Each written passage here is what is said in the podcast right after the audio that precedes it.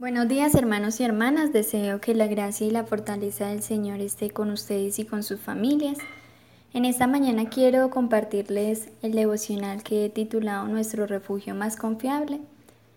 Lo estudiaremos con base en el texto de Hebreos 6, versículos 13 al 20, los cuales le invito a que lea con su familia y, y medite un poco en cuanto al tema. En época del COVID-19 la esperanza aparece y desaparece.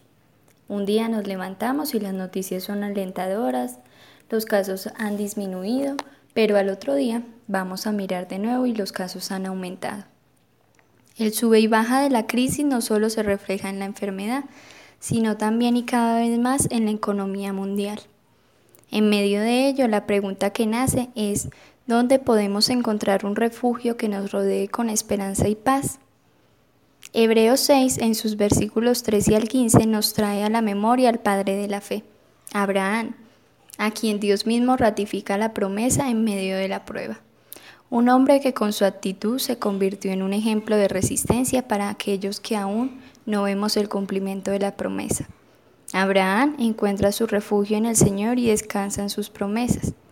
Más adelante, en los versículos 16 al 18, el autor quiere mostrarnos las garantías de por qué debemos confiar en las promesas de Dios, en su pacto. Es puesto que la legitimación del juramento se da en que Dios mismo es quien jura y se hace testigo del pacto, poniendo en la mesa su naturaleza eterna, inmutable y suprema. El fundamento para nuestra confianza es descansar en el carácter de Dios que no deja de ser. Para finalizar, el texto nos habla de nuestra esperanza como ancla del alma, segura, firme y trascendente. Esperanza que se hace material en Cristo, nuestro sumo sacerdote por siempre.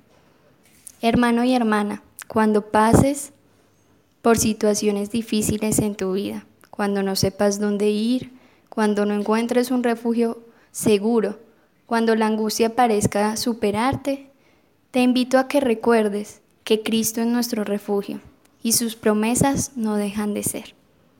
Dios les bendiga.